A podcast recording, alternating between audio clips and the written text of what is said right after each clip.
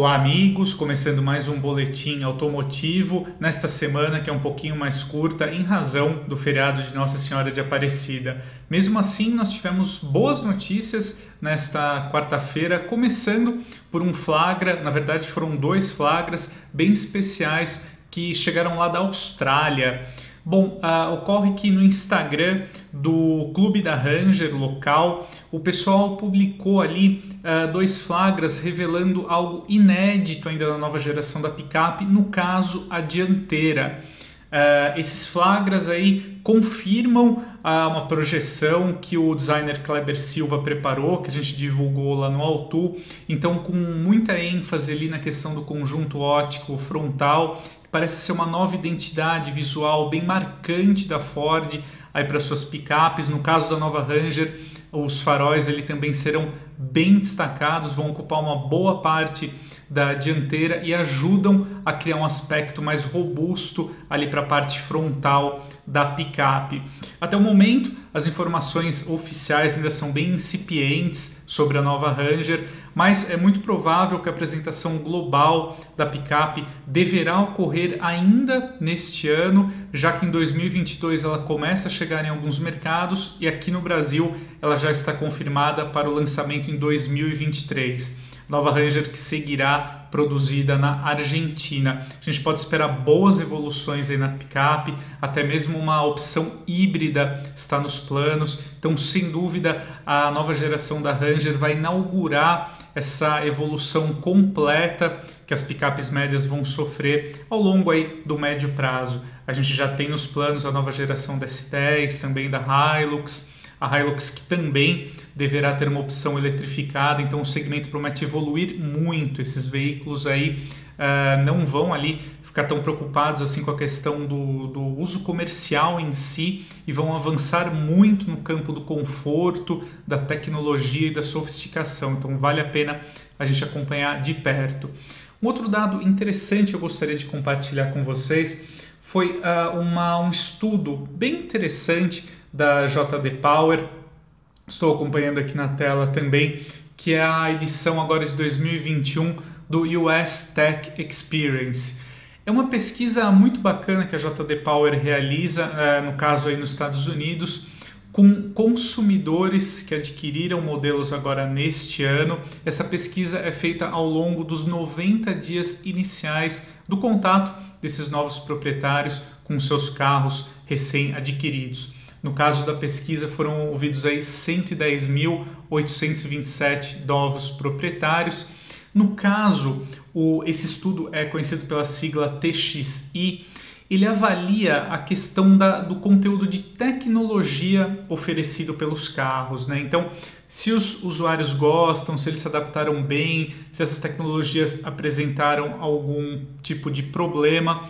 Bom, uh, no caso, falando especificamente sobre o assunto, a marca Genesis, que é uma subsidiária, o braço de luxo da Hyundai, ela foi a melhor marca classificada entre todas as fabricantes, sejam elas generalistas ou premium. Mas o que é muito interessante foram algumas constatações aí do estudo.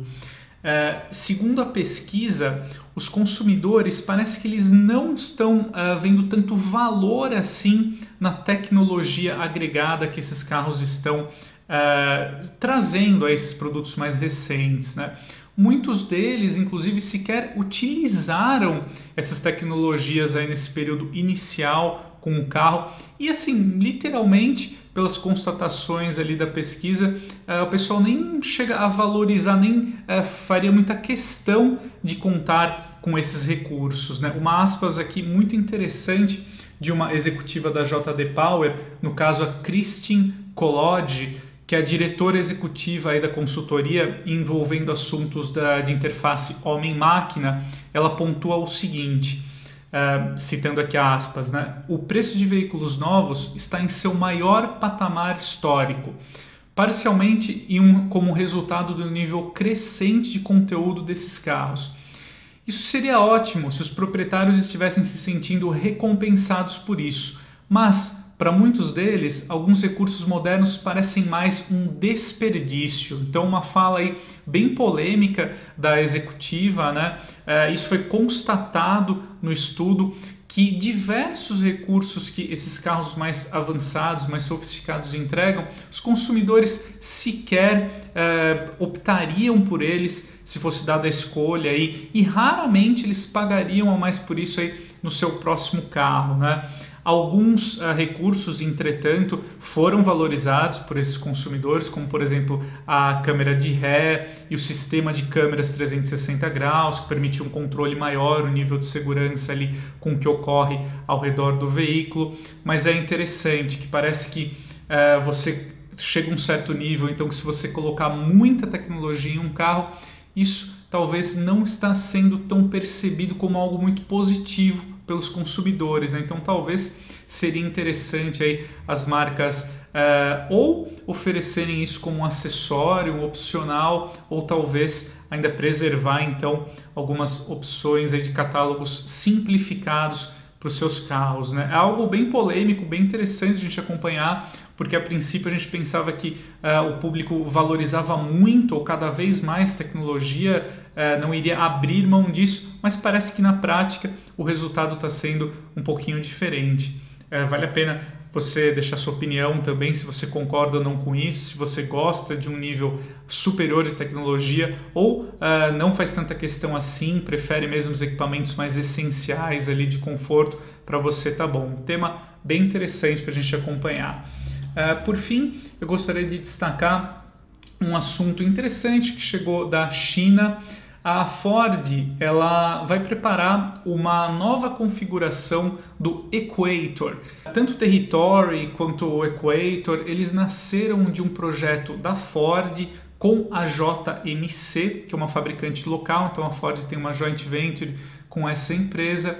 Mas eu achei interessante a gente destacar porque esse Equator Sport ele será o Equator convencional, ele tem versões ali uh, de 6, 7 lugares, ele é um SUV de porte médio para grande, um pouco maior, mas o Equator Sport ele será baseado na mesma plataforma, mas com dimensões mais compactas, então aí com uma configuração 5 lugares a ideia é que esse modelo na China ele seja uma alternativa ao Explorer, no caso é uma alternativa mais simplificada, só com tração dianteira, por exemplo.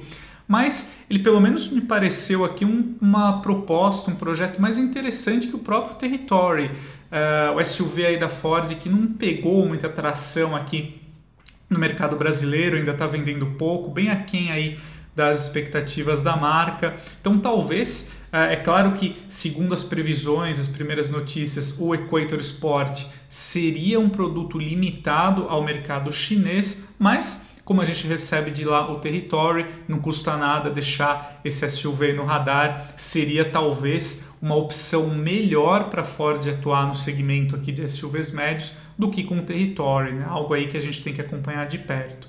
Bom, então é isso aí, amigos. Esse foi mais um boletim automotivo, trazendo um resumo aqui desta quarta-feira e a gente se vê no próximo. Muito obrigado, um grande abraço e até a próxima.